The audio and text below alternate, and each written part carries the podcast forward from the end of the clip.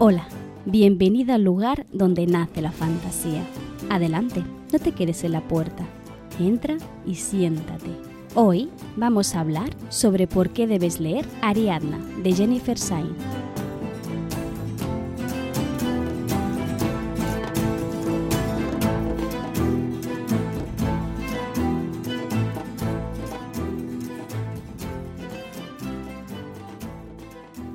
¿Te acuerdas que en el capítulo anterior te dije que me daba la sensación de que me estaba olvidando de decirte algo, pero que no pasaba nada, que ya te lo decía en el capítulo siguiente? Bien, pues sí, me he olvidado de decirte varias cosas que forman parte de esas novedades que te dije que iba a estar llevando a cabo a lo largo de, este nuevo curso que ya te conté que para mí septiembre es como si fuera enero, ¿no? Como ese nuevo año, ese nueva vida, pero bueno, deja de ser algo cíclico. Bueno, ya sabes, la vuelta al cole, vamos, de toda la vida. Pues hay dos cositas que te quiero decir. Una es algo que, bueno, que realmente ya sabes, porque siempre digo en todos los capítulos del podcast. Es acerca del sorteo mensual que siempre llevo a cabo el último sábado de cada mes. Y nada, simplemente era para anunciártelo. Este mes a diferencia del verano que estuvimos sorteando un libro a escoger de todo el catálogo de una editorial, en este caso era Literap en las dos ocasiones, en esta ocasión volvemos otra vez a la rutina habitual, a lo que hacíamos durante los meses de, de invierno, ¿vale? Que era sortear el libro de la autora que venía a traer en ese mes. En el caso de septiembre, lo que vengo a, traeros, lo que vengo a sortearos es una novelette muy interesante de Celia Año. Ya sabéis que Celia es eh, una apuesta segura. Eh, llevo ya leídas tres novelas suyas, novelettes, y seguramente caigan el resto que tiene y las que vendrán más adelante. En este caso en concreto va a ser Corre, Renina, Corre de Dorna Ediciones. ¿Vale? Si quieres llevártelo de forma prácticamente gratuita, puedes suscribirte a mi canal de Twitch para poder acceder a este sorteo. ¿Cómo funciona lo de suscribirse? Si tienes Amazon Prime, es decir, si has pagado Amazon Prime, te viene dentro del precio una participación gratuita eh, para suscribirte a cualquier canal de Twitch que tú quieras, una vez al mes. Si lo gastas con, mi canal, puedes conseguir em, este ebook de forma no es gratuita porque has pagado Amazon Prime, pero bueno, ya me entiendes, ¿no?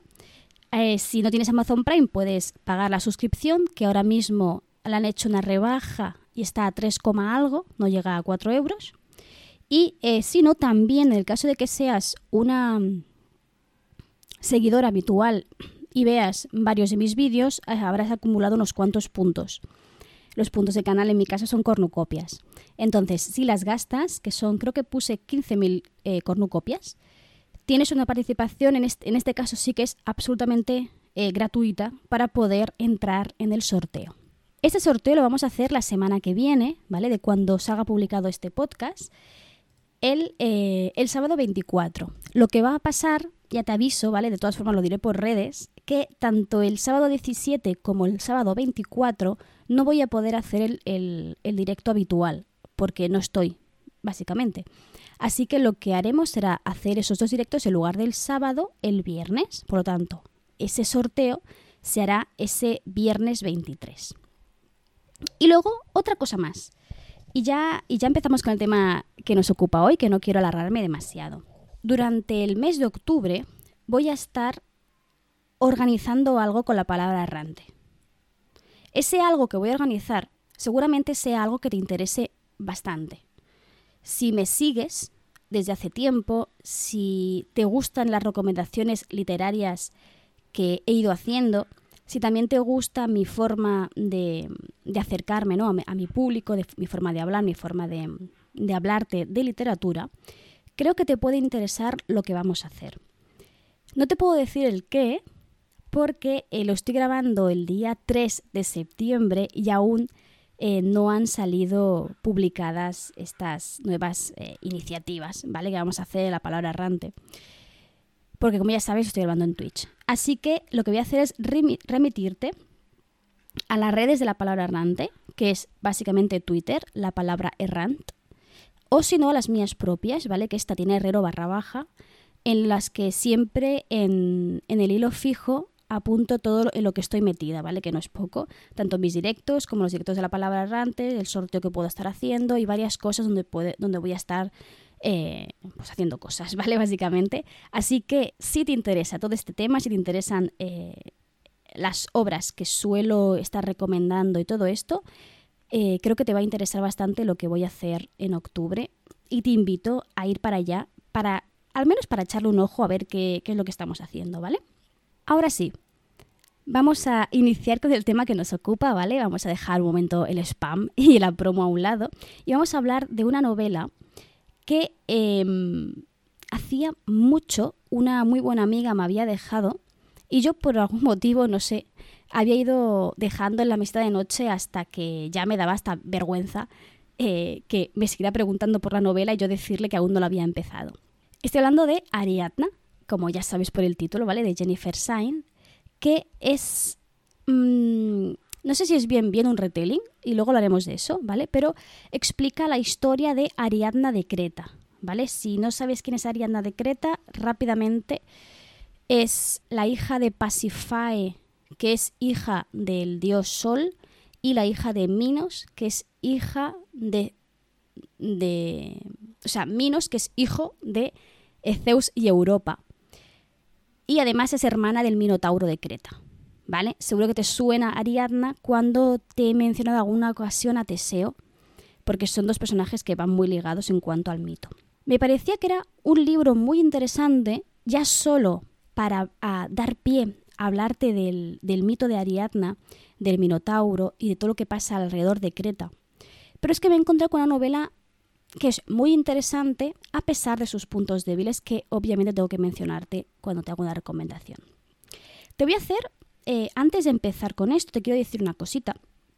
Es que cuando estuve planificando el, contenido que iba a traer en el podcast y, por tanto a los directos de Twitch también, eh, pretendía utilizar este libro para explicarte el mito, ¿no? Hacer como una especie de historia comparada entre lo que se explica en Ariadna y lo que sucede en la mitología. Pero Mm, luego, luego recapacité un poco y me di cuenta que si hacía eso te iba a spoilear totalmente la novela sin dejarte la posibilidad de adentrarte en la historia sin conocer el mito.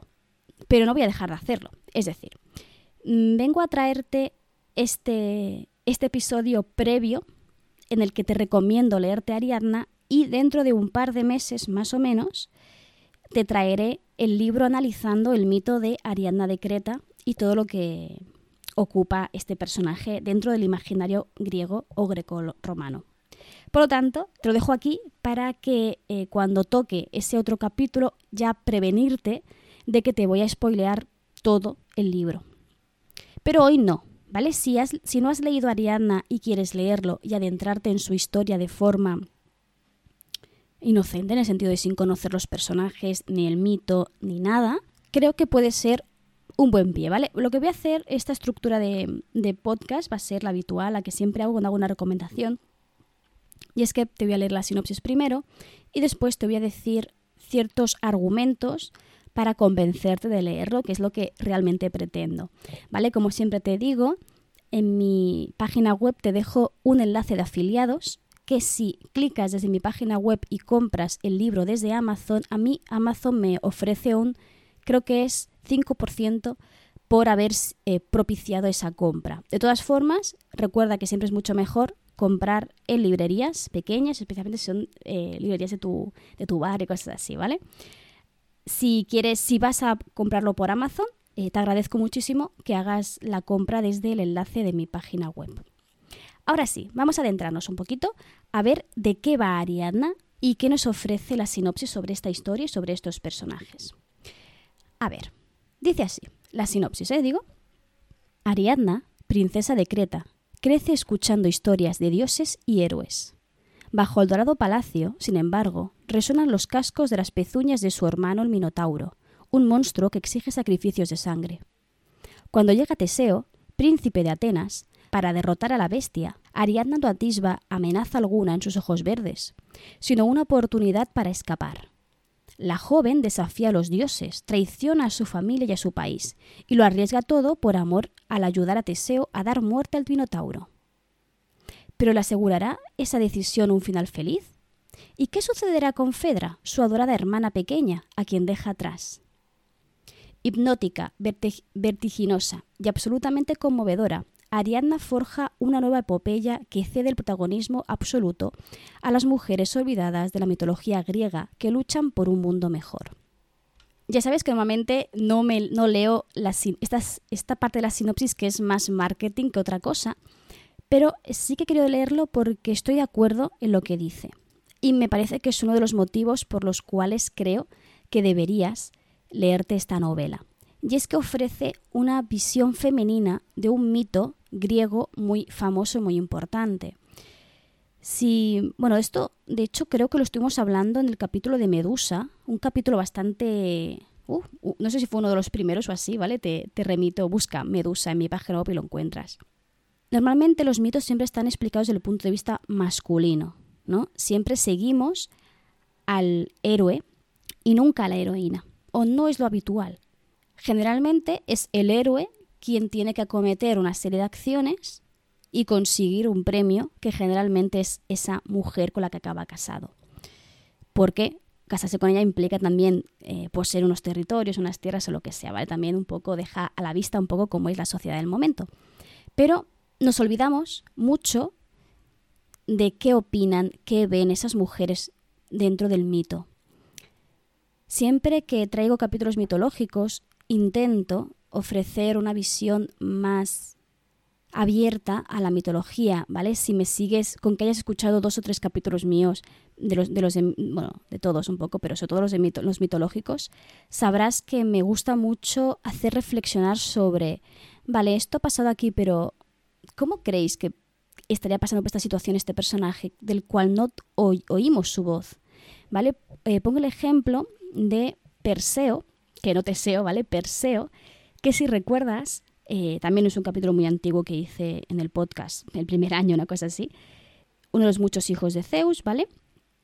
Se encuentra una muchacha atada a una piedra a la cual rescata a cambio de casarse con ella los padres acceden y se acaban casando son, y, luego tienen una serie de aventuras, pero en ningún momento nos explican la historia desde el punto de vista de esa muchacha que está atada a una roca para ser sacrificada a un monstruo marino, ¿no?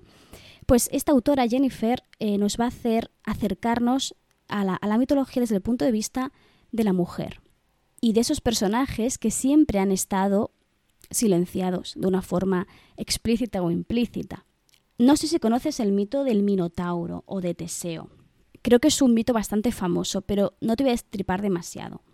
Lo que sí que tienes que saber, te lo dice la propia sinopsis, es que Ariadna es hija de la madre del Minotauro. ¿Vale? Es hermana del Minotauro. El mito original normalmente nos habla de Minos y de la vergüenza que supone que su, bueno, lo que sea que haya pasado para que su mujer acabe teniendo un hijo que es medio hombre y medio toro. Pero esta historia, por ejemplo, lo primero que vemos en las primeras páginas es cómo Ariadna, esta hija, ve cómo su madre vive la experiencia de que su siguiente, su último hijo, su último parto, sea parir a un monstruo. Y lo que supone para ella casi criar, porque como hermana mayor hace una figura mucho más eh, maternal, de acercarse a este monstruo que desde muy pequeño ya empieza a tener conductas violentas y muy agresivas. Además de que la historia, siguiendo con el mismo, el mismo argumento de esta visión femenina, nos eh, da una visión muy crítica de cómo actúan los personajes masculinos dentro de la mitología griega. No es extraño, no te, va a extrañar si te digo que todos los personajes masculinos o la gran mayoría actúan de forma agresiva, eh, o poco respetuosa hacia las mujeres, ¿vale? Por ejemplo, el mito de Medusa, de hecho, el mito de Medusa aparece como símbolo sobre el cual Ariana siempre reflexiona de, cómo paga Medusa por un error de un hombre que es Poseidón. ¿no? Si recuerdas la historia de Medusa, explicado muy rápido, Medusa es violada por Poseidón en el templo de Atenea y Atenea castiga en vez de Poseidón a la propia Medusa por haber sido violada, ¿no? Entonces aquí Ariadna em, nos hace una reflexión sobre esto, es una reflexión que va a ir a lo largo de toda la, de toda la novela, ¿vale? No, no de forma pesada y ni repetitiva, pero sí que es un tema recurrente de que las mujeres son las que pagan los errores de los hombres. Y cómo supone vivir, o sea, claro, imagínate ahora mismo que vives en una sociedad en la que los dioses en cualquier momento pueden bajar de los cielos y hacer lo que les plazca con los humanos de su entorno, ¿vale? Eso para empezar es una situación que puede parecer muy angustiosa, pero lo es el doble si eres una mujer, porque ya sabes lo que puede pasar contigo y cómo te pueden castigar, por un lado o por otro. Y Ariadna, en este caso, esta novela, me refiero no, tanto al personaje, nos ofrece esta visión más humana, más femenina de la mitología griega.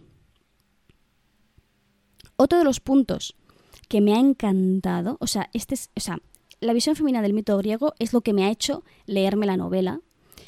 Y este segundo punto es el que me ha hecho no abandonarla. Y son las referencias constantes a la mitología, a otros personajes y que hayan constantemente tramas entrelazadas entre sí.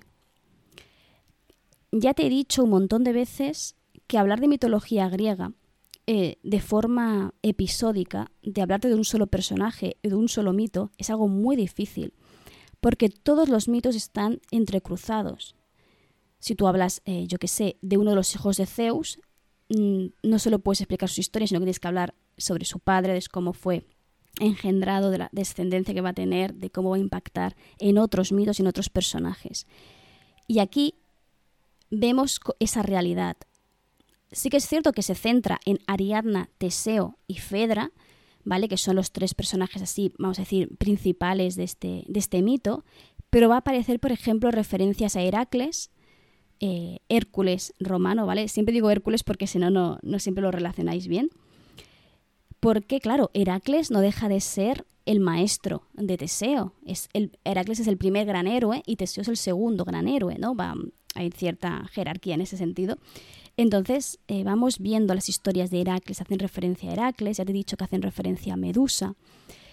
Y eh, harán, no te voy a decir todas para que no te las, te por sorpresa, pero sí que se ve que Jennifer conoce mucho de mitología griega, pero sobre todo nos transmite una sensación que también tenían los griegos de la época que creían en estas mitologías y creían en estas historias. Y es que todo formaba parte de un macromundo, ¿no? La historia de Ariadna no es solo la historia de Ariadna, no pasa en un espacio cerrado sin conexión con el resto de mitos, sino que todo sucede de forma cronológica, pero entrelazada. Sí que es cierto, ya que hago un apunte, en el que hay ciertos capítulos que a mí me han parecido infodumping, sin más. A mí personalmente, que ya conocía el mito, que ya conozco los personajes, igual a ti no te causa la misma sensación. Por ejemplo, hay una escena, no te voy a decir el contexto, ¿vale? Hay una escena en la que llega un personaje, se presenta, dice quién es, y luego el narrador, que la, narradora siempre es o Ariadna o Fedra, ¿vale? La narradora eh, dice, y entonces Pepito me contó su historia. Y el siguiente capítulo es la historia de Pepito explicada en forma de diálogo porque están dialogando y está contando esa historia. Claro, estos capítulos son capítulos añadidos de más que podrías elidir, que no tienen ningún tipo de importancia argumental ni para la trama ni para nada, que a mí me han parecido infodumping. Pero, ojo, porque es infodumping, pero del bueno, porque te está explicando mitología, te está explicando eh, aventuras que vive el personaje, te está explicando diferentes relaciones con otros dioses, con otros eh, semi-mortales o mortales. Por lo tanto, yo creo que a mí me ha parecido infodumping porque ya, la, ya conocía toda esa historia y me ha parecido que sobraba. Pero a lo mejor a ti no te lo parece. Recuerda que yo lo que pueda mm, denominar un punto fuerte, un punto débil de la obra, puede que para ti te, lo, te parezca o lo contrario o te, o te parezca que es algo totalmente indiferente. Recuerda siempre que cuando hago estas pequeñas píldoras de recomendación literaria siempre son de forma subjetiva, siempre es sobre lo que yo opino y obviamente tú puedes estar en contra. Si te has leído esta obra y consideras que algo de lo que digo no, eh, no es o no lo has visto de la misma forma, no tengas ningún reparo en decírmelo de forma asertiva y correcta y charlamos un rato sobre la novela que a mí me encantaría hacerlo. Vamos al tercer argumento por el cual creo que deberías leerte esta novela no me escondo, ¿vale? Es algo que he dicho un montón de veces. Yo las historias, por mucho que me guste el universo, la magia y analice sistemas de magia y todo el rollo, a mí lo que me enamora de verdad son los personajes. Y si una novela no tiene buenos personajes, no, generalmente no me va a gustar. Es por eso que uno de los puntos fuertes a destacar de Ariadna son que sus personajes son redondos, son muy redondos y tienen consistencia, en el sentido de que expresan deseos, miedos muy humanos, actúan como humanos. Y cuando digo humanos, o sea, me da igual, ¿vale? O sea, hay personajes que son semidivinos y, y divinos del todo, ¿vale? Eh, me refiero a que parecen reales. Empatizas perfectamente con las dos protagonistas, que son Ariadna y Fedra, pero es que también empatizas muy bien, bueno, más que empatizar, hay algún personaje con el que no, no eres capaz de empatizar, pero sí que entiendes muy bien las acciones y las decisiones de ciertos personajes, de cómo actúan y qué les mueve, ese odio, esa rabia, ese miedo que le mueve, no deja de ser algo muy humano. Yo creo que están muy bien trabajados y creo que es la parte que hace que el mito parezca real. Porque cuando hablo de mitología, normalmente, y eh, es, muy, es muy normal, que cuando te hablo de un dios que es capaz de crear truenos, ¿no? Como podría ser Zeus, hay perdón, truenos, rayos. Em, es, una o sea, es un personaje que dicho así parece, obviamente, eh, irreal, fantasioso y difícil que entiendas, ¿no? Un poco que eso puede ser humano.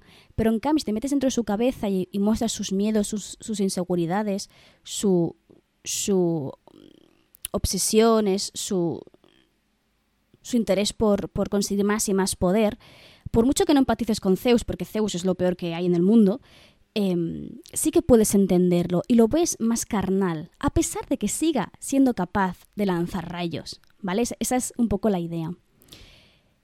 Lo dicho, la visión femenina del mito griego es lo que me hizo leer la novela, las referencias mitológicas lo que me hizo no abandonarlo y los personajes redondos fue lo que me hizo disfrutar mucho de esta lectura.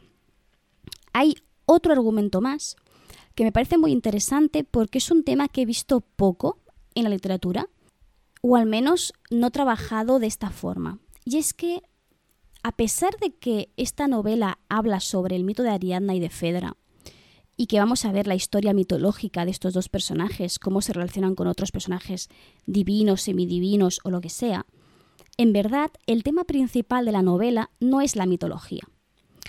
El tema principal de la novela es la hermandad, la sororidad y la maternidad, que son temas mm, obviamente muy femeninos, ¿vale? Son temas que por eso no suelen estar bien retratados en la, en la literatura, vamos a decir, más general, ¿no?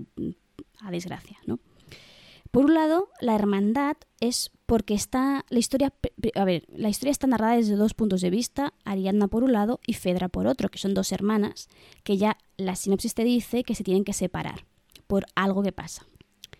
Veremos por tanto qué le sucede a Ariadna, que tal y como dice la sinopsis deja atrás a Fedra, y qué le va a pasar a Fedra que se queda atrás, ¿no? Con ese sentimiento tal vez de abandono o no, de, su hermana. Y cómo estos dos personajes que han sido criadas juntas y que eran, estaban muy unidas desde su infancia más tierna, crecen de formas totalmente separadas.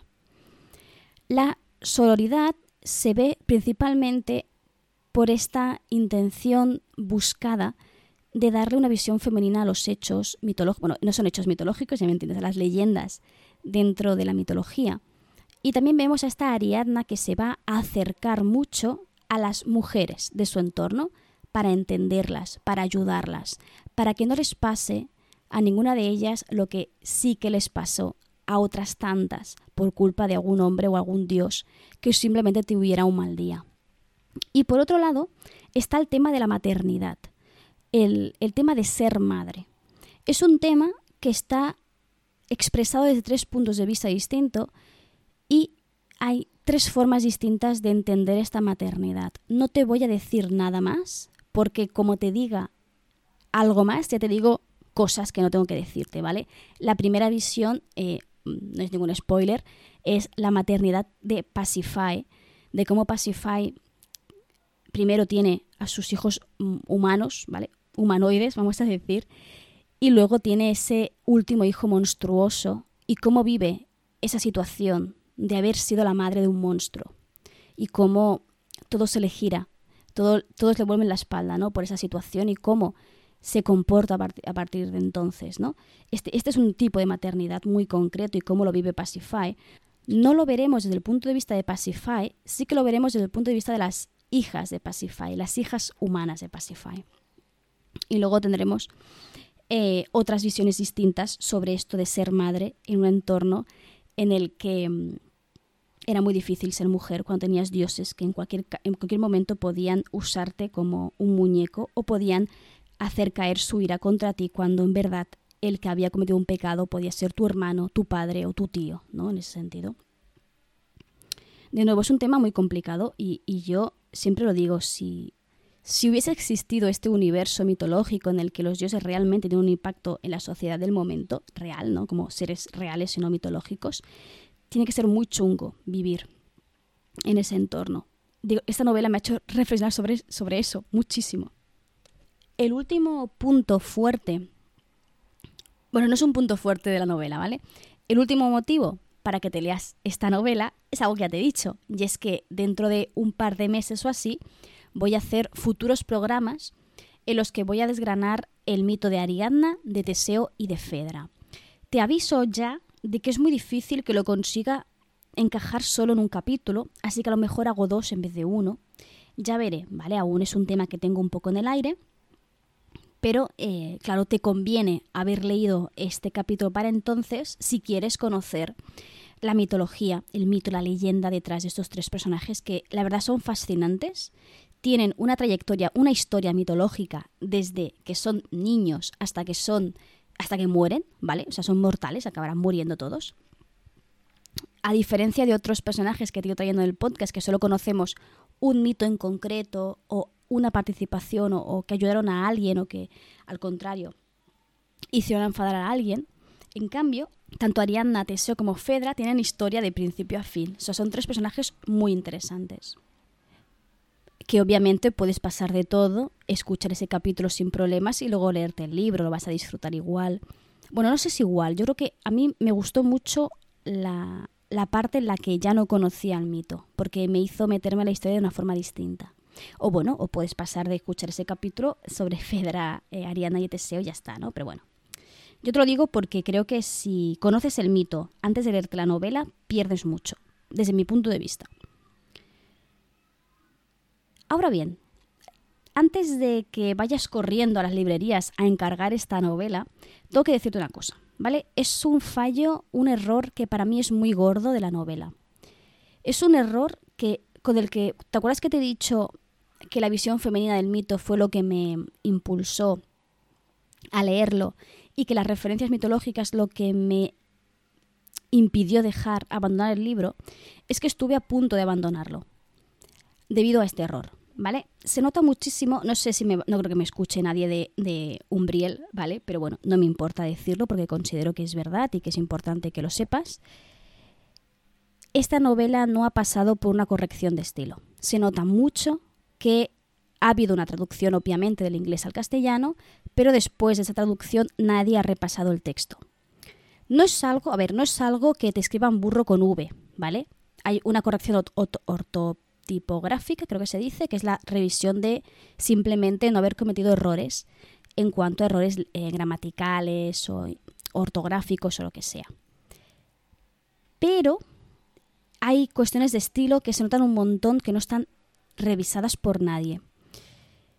Básicamente lo que más me ha molestado a mí son unas repeticiones de palabras constantes de forma muy, muy exagerada, que lo que hacen es ralentizarte sobre todo porque te sacan de la lectura. Yo no sé cuán quisquillosa eres en cuanto al estilo de la obra, pero yo lo soy mucho. Entonces, eh, bueno, mucho, acabo de leyéndome el libro a pesar de todo, y ¿eh? me ha gustado. Pero em, te voy a poner ejemplos. En una página, en una página de un libro, ¿vale? De lo que sería una especie de INA 5, ¿vale? Te puedes encontrar perfectamente 5 o 6 peros. Hay frases, una frase en la que se repite tres o cuatro veces la misma palabra, o derivados, ¿vale? Había una frase estilo, había perdido la esperanza, pero esperaba que no sé qué, no sé cuánto, y esperanza, otra vez. O sea, era como, no, por favor, o sea, busca sinónimos o algo. porque hacía que la lectura fuera, fuera mm, desagradable.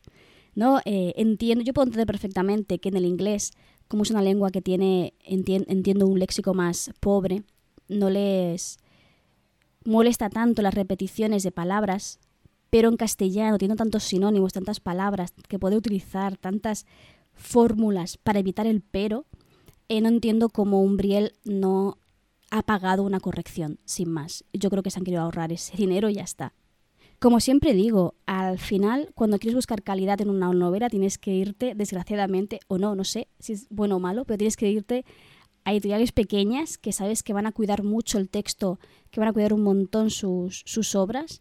En cambio, una editorial un poco más grande, como ya tienen asegurada ventas, prefieren acabar ahorrándose unas cuantas pelas solo para ganar más dinero. Esto último ¿vale? Tenlo en cuenta que es opinión personal mía, que tú puedes estar de acuerdo o no con lo que estoy diciendo y no tampoco quiero discutir contigo al respecto, solo es darte mi opinión.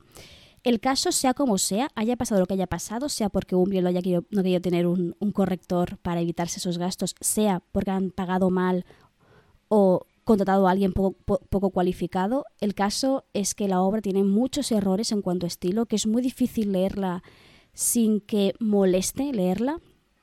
Así que tenlo en cuenta si vas adentro de esta novela. Yo te he advertido, ¿vale? No, no, no te creas que te he engañado en este sentido. Sabes que soy muy exigente con las historias que te traigo, sabes que yo soy muy quisquillosa en tanto al estilo del libro, pero también a las historias que cuentan. Y creo que Ariadna es una de esas historias que si no nos damos cuenta, si nos pasamos un poco del estilo, podemos adentrarnos en una buena historia, en una buena trama, en los buenos personajes. Eso lo tiene, desde mi punto de vista, está ahí. Además de todo el armatoste, ¿no? el contexto, la red mitológica sobre la que se sostiene la historia, que es, está muy trabajada, muy bien estudiada, muy bien em, entrecosida, ¿vale? Pero claro, falla lo básico, ¿no? Una novela se escribe a través de la lengua escrita, obviamente, ¿vale? Y si no trabajas y cuidas esa parte, pues el lector puede mm, cansarse. Eh, no lo sé. Yo te lo dejo dicho para que decidas tú qué haces. Esta autora tiene otra novela, que es Electra, que ha salido hace poquito. Esta yo esta novela, la de Arianda, no la he pagado en el sentido de que me la han dejado prestada. Y lo más probable es que la de Electra me la quiera leer, pero primero miraré si están en bibliotecas por una cuestión mía personal de si una editorial no se molesta en pagar a una, a una correctora, yo no me voy a molestar en pagar el libro, no voy a piratear, obviamente, pero sí que voy a intentar conseguirlo en, en bibliotecas o que alguien me lo preste o algo así. ¿Vale? Es mi forma de... Yo sé que es inútil, o sea, yo sé que, que esto no va, a suponer ningún tipo de cambio, ¿vale? Yo lo sé. Pero bueno, eh, yo qué sé, pues esos 20 euros no se los voy a dar. O lo que sea que cueste la novela, no se los voy a dar. Simplemente. Al menos, eh, para mí, hacer esto es más ético. Pero bueno, igual son neuras mías, ¿vale? Y perdón por el tostón. Pero bueno, ya sabes que además de lectora soy escritora y me molesta mucho cuando una editorial desprecia tanto a sus autoras y al mismo tiempo a sus lectoras como para no ofrecer un producto de calidad. Ay, me he vuelto ronca así de pronto, parece que me haya enfadado mucho, pero se me va un poco la voz, perdón. Y creo que voy a dejarlo aquí, ¿vale? Creo que, está bien. Te he dado, te he explicado la historia, te he traído la sinopsis, eh, los puntos fuertes de la obra, también los puntos débiles, que bueno, que hay eh, uno es una tontería de eso del infodumping que a, ti te puede encantar mientras que a mí me ha parecido que sobraba y luego el gran punto débil de esta historia he llegado a hacer pequeño apunte Em, reivindicativo. Y creo que ya está más que bien este capítulo. Me ha quedado un poquito más corto de lo habitual. No sé si es porque estoy hablando más rápido de lo normal, perdona por eso. Pero tal vez este tema me pone un poco nerviosa, lo de las editoriales, no me refiero. Pero, pero bueno, de todas formas, estos capítulos de, recomendación literaria suelen ser más cortos de lo habitual porque son para mí entendidos como pequeñas píldoras, pequeños em, recomendaciones de novelas que creo que te pueden gustar. Y ya está. Recuerda que si que dentro de un par de meses más o menos te traigo el capítulo desgranando este, este mito. y que nos escuchamos cada martes. Eh, te lo voy a repetir desde el principio muy brevemente, ¿vale? Recuerda echarle un vistazo a las redes de la palabra errante o a las mías propias porque lo que voy a hacer en octubre te va a gustar. Es que sé que te va a gustar. No te puedo decir nada, lo siento, porque tengo gente aquí en directo y no se pueden enterar aún de lo que estamos armando desde la palabra errante, pero esta tercera temporada va a molar mucho. Yo te dejo aquí el gancho para que vayas para allá y que conozcas qué es lo que voy a estar haciendo en lo que te vas a poder apuntar. Y nada, te recuerdo también el sorteo del mes de septiembre que va a ser Corre, Reina Corre, que vamos a hacerlo el viernes 23, ¿vale? Y ahora sí, me voy a despedir. Te agradezco mucho que hayas compartido estos minutos aquí conmigo hablando de literatura. Te dejo disponibles, más que disponibles, los comentarios tanto de la plataforma de podcasting en la que, en la que estés escuchando esto como Twitter, mi página web, donde tú quieras, para que podamos debatir sobre el tema que te he planteado hoy, sobre las distintas preguntas que te puedo ir lanzando, para que ya sabes que esto sea una, una conversación entre amigas y, espero que, que puedas disfrutar o que hayas podido disfrutar de este capítulo. Ahora sí, me despido de verdad, que ya te lo he dicho tres veces. Te recuerdo que nos escuchamos cada martes y que aquí, en este pequeño rinconcito de internet, siempre, siempre, siempre vas a ser bienvenida.